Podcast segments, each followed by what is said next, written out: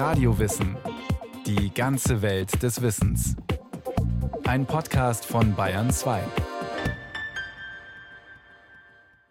Gleich hinterm Siegestor fängt Schwabing an, das niemand je vergessen kann, der einmal seinem Zauber unterlag.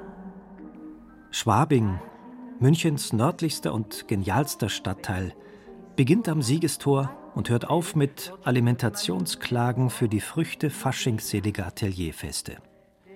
Es besteht in der Hauptsache aus Malern, Spirituskochern, Dichtern, Keilrahmen, Weltanschauungen.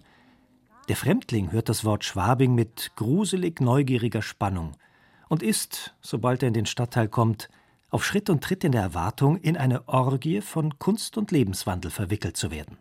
So beschreibt der Schriftsteller Julius Kreis den Ruf, der Schwabing vorauseilt.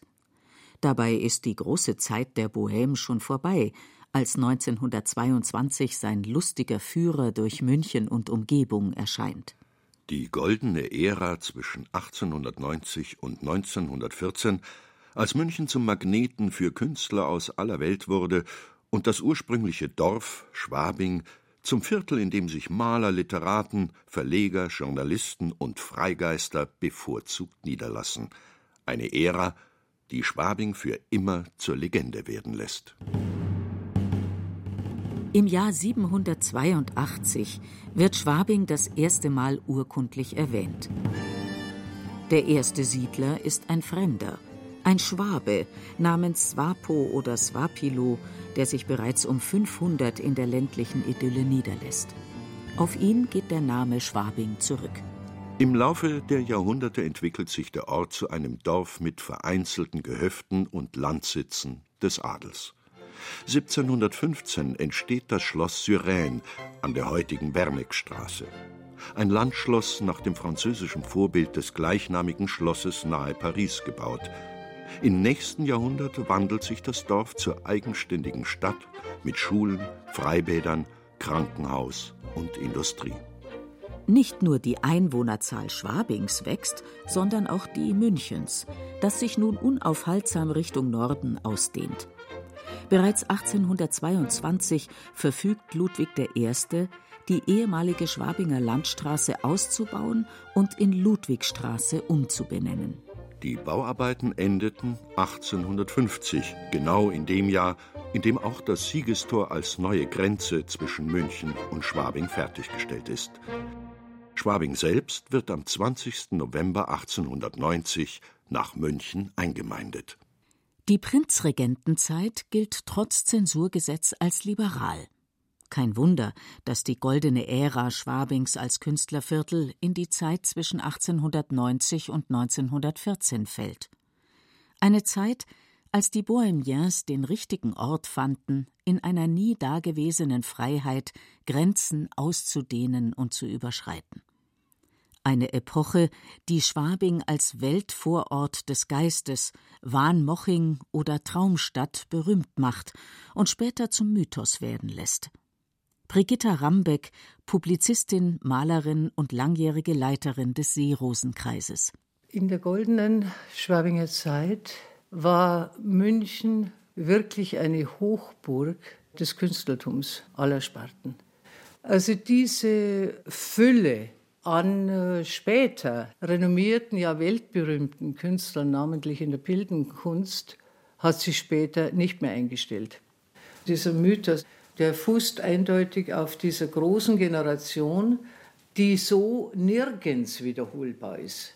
Das erste abstrakte Gemälde der Welt ist 1910 in Schwabing entstanden von Wassily Kandinsky.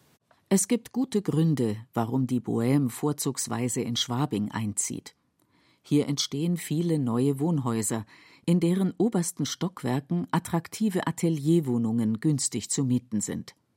Außerdem bieten die Bauern ihre Scheunen als Wohnraum an. Ganz zu schweigen von der Nähe zur Kunstakademie und den vielen Malschulen in der Maxvorstadt, ein Nachbarviertel, das die Bohème gleich grenzübergreifend in Schwabinger Lebensgefühl eingemeindet. Brigitta Rambeck. Ich glaube, einen ganz großen Einfluss hatte die Lage Schwabings. Die ganze Maxvorstadt gilt als Schwabing. Das Westschwabing, was ja aus dem Boden gestampft wurde, als ganzes Viertel, das wurde ja zunächst mal trocken gewohnt von ärmeren Leuten. Und da waren Künstler und Studenten waren natürlich gerade recht. Als dieses Viertel also gebaut wurde, gab es Vorschriften, dass eine gewisse Anzahl von Ateliers gebaut werden musste.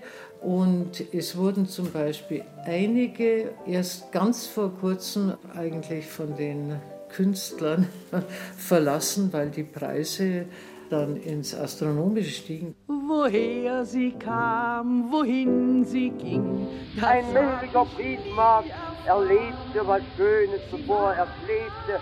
Er war von einer Prinzessin beleckt, da war die Mädchen mit den krummen Beinen, wie dein Dackel schief im Gang. Und so kommen sie, die Repräsentanten einer glanzvollen Epoche. Frank Wedekind, Franziska Gräfin zu Reventlow, Erich Mühsam, Stefan George, Oskar Maria Graf, Paul Klee, Wassili Kandinsky und viele andere, die ihr Quartier in Schwabing beziehen. Das damals nicht als erste Adresse gilt, weshalb der Maler Paul Klee 1906 bedauert, leider nicht in bester Lage, sondern in Schwabing zu wohnen. Von den Urschwabingern werden die neuen Nachbarn großzügig als Schlawiner eingemeindet. Was darunter zu verstehen ist, beschreibt die geniale Definition von Thomas Manns jüngerem Bruder Viktor. Unter diesem Sammelbegriff fiel alles, was hinter den tausend Schwabinger Atelierfenstern malte und Ton knetete, in den Mansarden dichtete, sang oder Noten schrieb, in kleinen Gasthäusern Schulden machte und in den Cafés Nihilismus oder Ästhetentum verkündete. Voraussetzung war nur, dass sich der Künstler in Kleidung und Gehaben unbürgerlich gab. Tat er dies, so war er eben auch als geborener Mecklenburger, Franzose, Rheinländer, Norweger oder Thüringer ein Schwabinger Schlawiner. Die Bohemiens sind also Weltbürger. Sie kommen aus Husum, Lübeck, Hannover, Moskau oder Paris, der wichtigsten Metropole der Kunst und des Fortschritts im 19. Jahrhundert. Eine Stadt, in der im Quartier Latin rund um den Montmartre längst eine Künstlerszene existiert, die nach ihren eigenen Idealen lebt.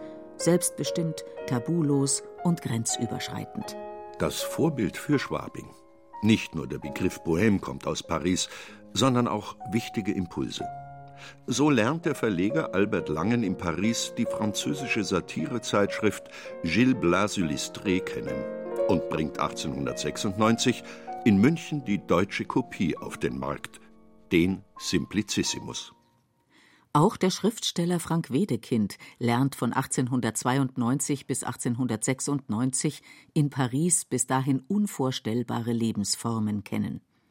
Er ist dort nicht nur viel gesehener Gast in Zirkus, Varieté und Ballett, sondern lebt auch mit verschiedenen Kokotten zusammen.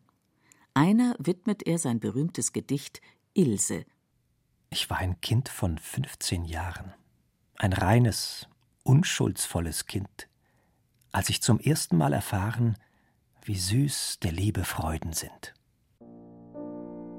Als Wedekind 1896 nach München zurückkehrt, hat er jede Menge neuer Inspirationen gesammelt, die fortan seine Werke bestimmen. 1896 verlegt auch Albert Langen den Sitz seines Verlages nach München und bringt bereits im April die erste Ausgabe des Simplicissimus heraus. Mit Albert Langen hat die Schwabinger Bohème nun einen wichtigen Arbeitgeber. Viele der Literaten schreiben für den Verlag oder dichten bzw. zeichnen für den Simplicissimus. Zeitgleich erscheint in München auch die Zeitschrift des Dichters Max Halbe mit dem programmatischen Titel Jugend nach der die ganze Epoche benannt wird, der Jugendstil. Schwabing ist um die Jahrhundertwende der angesagte Ort für Künstler aus aller Welt. Nicht nur, weil sie sich frei entfalten können, sondern weil neben Kabarett und literarischen Zirkeln auch die bayerische Wirtshausgemütlichkeit lockt. Die Faschingsbälle im Schwabinger Bräu sind geradezu legendär. Elisabeth Tworek, langjährige Leiterin der Monazensia des Literarischen Archivs der Stadt München. Die Künstler Und Schriftsteller hatten natürlich in München bestimmte Orte, wo sie sich trafen und wo sie untereinander sich gegenseitig inspirierten und sich auch aufgehoben fühlten. Diese Orte lagen zum Teil in der Max-Vorstadt, wie zum Beispiel der Simplicissimus, der Simpel genannt. Es war ein Lokal in der Türkenstraße, das es immer noch gibt. Dort trat Joachim Ringelnatz, der wirklich sehr, sehr bekannte Lyriker, Schriftsteller, Kabarettist, mit seinem Programm auf. Und die Katikobus, die dieses Lokal betrieb, die betrieb es eben wie eine bayerische Wirtschaft, stand da im Dirndl, war aus Traunstein. Und da fühlten sich all die Zugezogenen, die Zurgrosten, wie man in Bayern sagt, fühlten sich da sehr wohl, weil äh, sie sehr authentisch war. Und für mich ist diese Bohème, hat auch sehr viel mit Bodenständigkeit und Ursprünglichkeit zu tun. Ebenfalls in der Maxvorstadt an der Ecke Theresien-Amalienstraße lag auch das Wohnzimmer der Bohème, das legendäre Café Stephanie, das rund um die Uhr geöffnet war.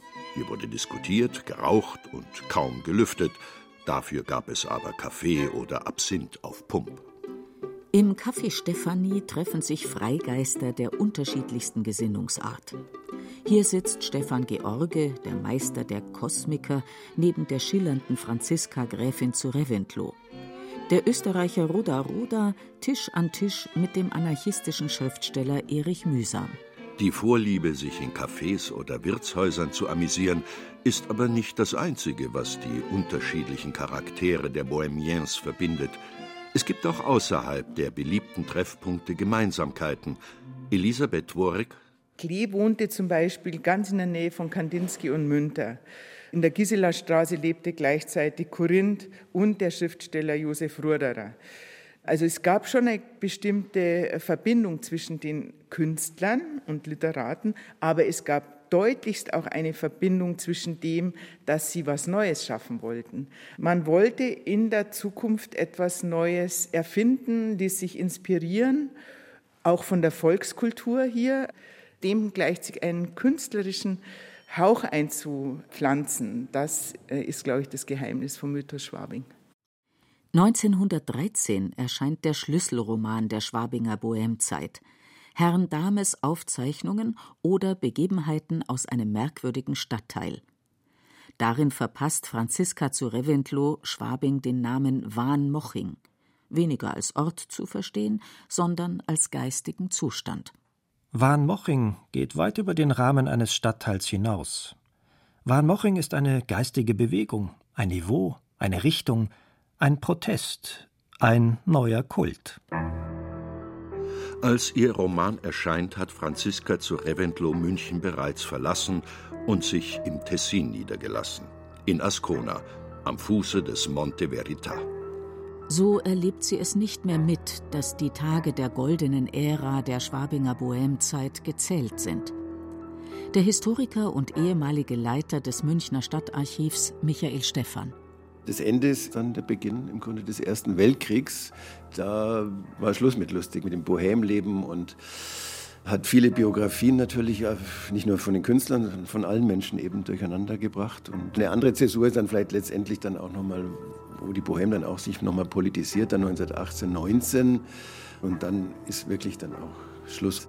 Wenige Tage vor dem Ende des Ersten Weltkrieges ruft Kurt Eisner von der unabhängigen Sozialdemokratie am 7. November 1918 in München die Republik aus und verkündet den freien Volksstaat Bayern. Nur drei Monate später wird Eisner ermordet.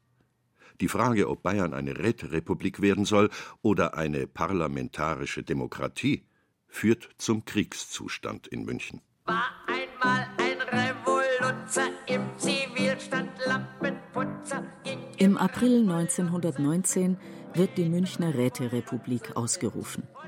Zu den führenden Köpfen gehören Mitglieder der ehemaligen Bohème, die Schriftsteller Erich Mühsam und Ernst Toller sowie der parteilose Anarchist Gustav Landauer.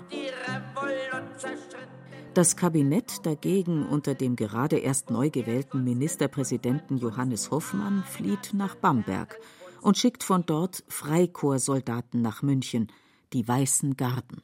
Sie gehen mit äußerster Brutalität vor und richten in den Straßen Münchens regelrechte Massaker an. denen neben Angehörigen der Räterepublik viele Zivilisten zum Opfer fallen. Rote Republik und weißer Terror. Ein Trauma, das den Münchnern tief im Gedächtnis bleibt. Michael Stephan. Mühsam, der ist ja dann eben als Revolutionär in München verhaftet worden. Der notiert dann am 14. Mai 1919, da sitzt er in Ebrach im Zuchthaus, in sein Tagebuch. Und wie immer noch gegen uns gehetzt wird, zeigt das Bamberger Tagblatt. Gestern hat es einen Artikel gegen die Schlawiner, so werden eben diese Schwabinger Bohemians bezeichnet, in dem Schwabing als der Hort aller verlausten Taugenichtse dem schaudernden Mitmenschen geschildert wurde. Die Verachtung gegen alles, was Künstler heißt, die ja der Grundzug im deutschen Volkscharakter ist, wird als Bundesgenosse gegen den Bolschewismus herangeholt und gründlich bestärkt. Nach der Zerschlagung der Räterepublik im Mai 1919 werden Freigeist, Anarchie und kulturelle Vielfalt zunehmend aus München verbannt. Die Kunststadt entwickelt sich zur Ordnungszelle Bayern und Hauptstadt der Bewegung. Nach Bertolt Brecht und Leon Feuchtwanger verlassen immer mehr Schriftsteller und Künstler die Stadt, in deren Salons das konservative Bürgertum jetzt Adolf Hitler empfängt. Genauso wie Oskar Maria Graf kehren nach dem Ende des Zweiten Weltkrieges viele, die ins Exil gegangen sind, nie wieder nach München zurück. Und dennoch bricht es sich nach dem Ende der nationalsozialistischen Terrorherrschaft wieder Bahn, das Lebensgefühl der Freiheit, das endlich auch kritischen Stimmen wieder eine Bühne gibt. Nicht nur Kabaretts wie die Münchner Lach- und Schießgesellschaft entstehen. Auch die Neue Zeitung zum Beispiel, die ja von Schriftstellern wie Erich Kästner betrieben wurde, diese Zeit war durchaus ein Aufbruch. Schwabinger Laterne, Großstadt Illusion. Jeder hat dich gerne, Schwabing wird zur Amüsiermeile, die sich wie zu besten Bohemzeiten wieder bis weit in die Maxvorstadt hineinerstreckt. Ein Ausgehviertel mit Lokalen wie der Schwabinger Gisela, dem heutigen Vereinsheim, oder der Seerose in der Feilitzstraße, dort wo sich ab 1948 der Seerosenkreis trifft, neben dem Tukankreis, der junge Autoren fördert, der Treffpunkt für Künstler und Literaten nach dem Krieg. Brigitte Rambeck. Es war das Jahr der Währungsreform 1948 und damals sind die Künstler, die das Dritte Reich im Untergrund verbracht hatten, wieder aus ihren Löchern gekrochen und wollten Kontakt miteinander aufnehmen. Es war zunächst ein Stammtisch und die Seele war der Dichter Peter Paul Althaus. Er gründete in Schwabing eine Kabarettbühne nach der anderen. Zunächst nannten sie sich die Zurückgebliebenen und schließlich landete man bei dem endgültigen Namen Seerosenkreis, den es ja heute noch gibt. In der Seerose lockten damals bekannte Namen wie der Schauspieler Gustl Weigert, Pamela Wedekind oder der Bänkelsänger Heiner Knoll mit ihren improvisierten Vorstellungen immer mehr Publikum an. Der Grundgedanke war nicht einen Mythos aufleben zu lassen, sondern dort weiterzumachen, wo man ja selbst stand. Und die waren für sich selbst kein Mythos. Und man kann die goldene Ära der Reventlow, man kann das nicht weiterführen, man kann nur in diesem Sinne selbst die neue Zeit gestalten. Peter Paul Althaus wird als Bürgermeister der Traumstadt bekannt, der es kurz vor seinem Tod 1965 schafft, seiner Kopfgeburt ein Paralleluniversum zu verschaffen in Gestalt einer Gemeinde, die im Irrealen existiert, aber reale Bürgerversammlungen abhält. Der damals real amtierende Oberbürgermeister Hans-Jochen Vogel wird zum Ehrenobertrambahnschaffner gewählt, ein Titel, für den er sich in einem Brief an seinen Kollegen Peter Paul Althaus bedankt. Sehr geehrter lieber Traumstadt-Bürgermeister, der Bürgermeister dieser Tagstadt am Bewusstseinsstrom gelegen, entbietet dem Kollegen aus der Morgenschlummerzone herzlichen Gruß und Dank für die Ernennung zum Großkomtur der Traumstadt Ehrenlegion.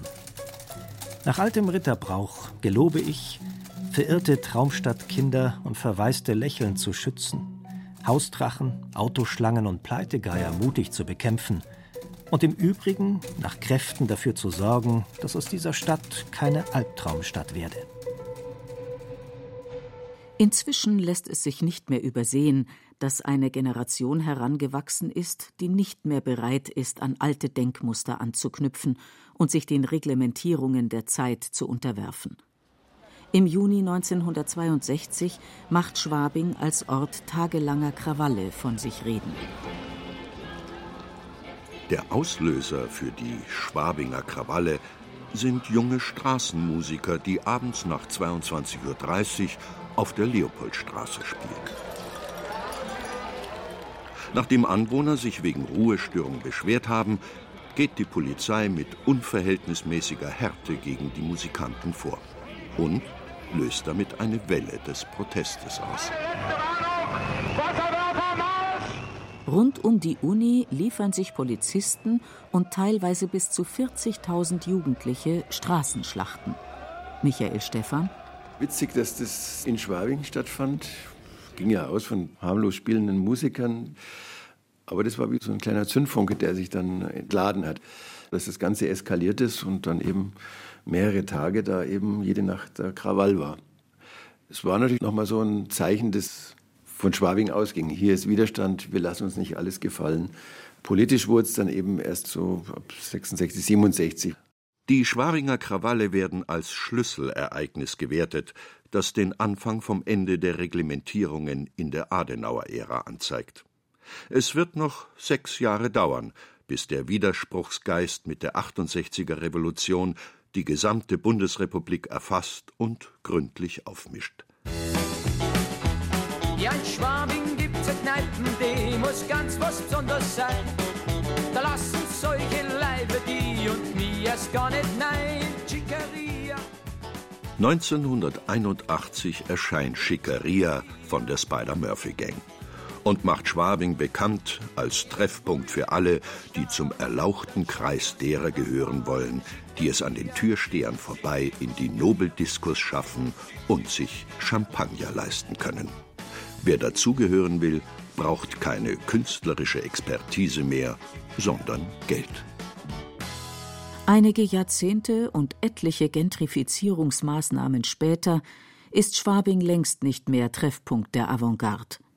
Von ihrem Geist ist mittlerweile wenig zu spüren, bis auf die Anekdoten und Gedenktafeln, die an die berühmten Künstler erinnern, die hier um die Jahrhundertwende gelebt haben. Was bleibt? Brigitta Rambeck. Man kann was nicht festhalten. Dieses Schwabing, es hat noch ein anderes Flair.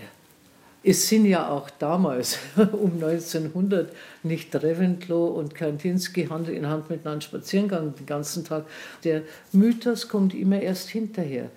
Und vielleicht gibt es später mal einen ganz anderen Mythos Schwabing. Ich sage immer, es gibt uns doch alle.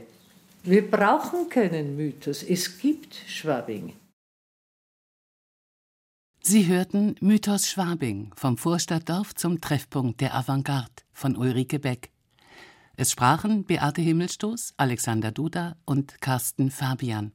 Ton und Technik Roland Böhm. Regie Eva Demmelhuber. Eine Sendung von Radio Wissen. Wenn Ihnen dieser Podcast gefallen hat, empfehle ich Ihnen meinen Podcast. Himmelfahrtskommando. Mein Vater und das Olympia-Attentat. Mein Vater war beim Olympia-Attentat als junger Polizist eingesetzt und sollte die israelischen Geiseln aus den Händen der Terroristen befreien. Aber der Polizeieinsatz ist furchtbar schiefgelaufen. Am Ende waren alle Geiseln tot. Gemeinsam versuchen wir herauszufinden, wie es zu dieser Katastrophe kommen konnte. Himmelfahrtskommando gibt es in der ARD Audiothek und überall, wo es Podcasts gibt.